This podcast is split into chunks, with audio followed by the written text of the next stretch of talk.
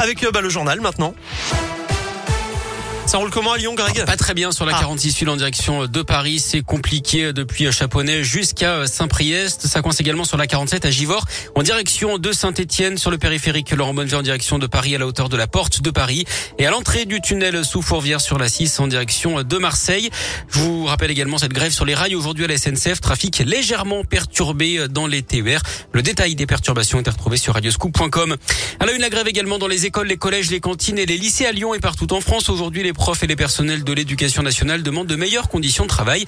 Ils dénoncent également la politique du gouvernement. Ils vont manifester aujourd'hui. À Lyon, le cortège partira à 14h de la place Guichard en direction du rectorat. On reste à l'école où on va peut-être enfin pouvoir tomber le masque, mais pas tout de suite et pas partout.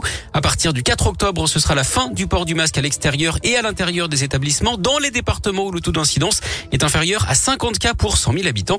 Notez que dans ces mêmes territoires, il y aura une levée des jauges qui s'appliquera pour l'accueil du public. L'un et l'Isère s'en approche. Hein. En revanche, l'Euro affiche encore un taux d'incidence de 82 cas pour 100 000 habitants. Il n'y a par contre pas d'adaptation du pass sanitaire à ce stade au niveau local.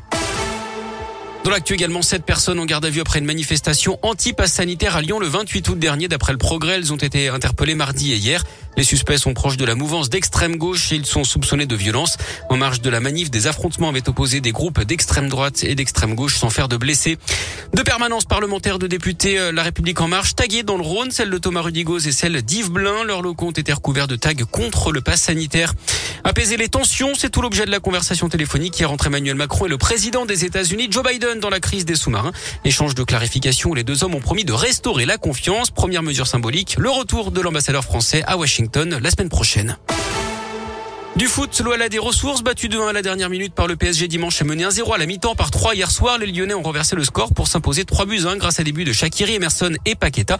Le numéro 10 lyonnais d'ailleurs le Brésilien qui marque le plus de buts dans les grands championnats européens depuis le début de l'année 2021. Il en est à 12 buts.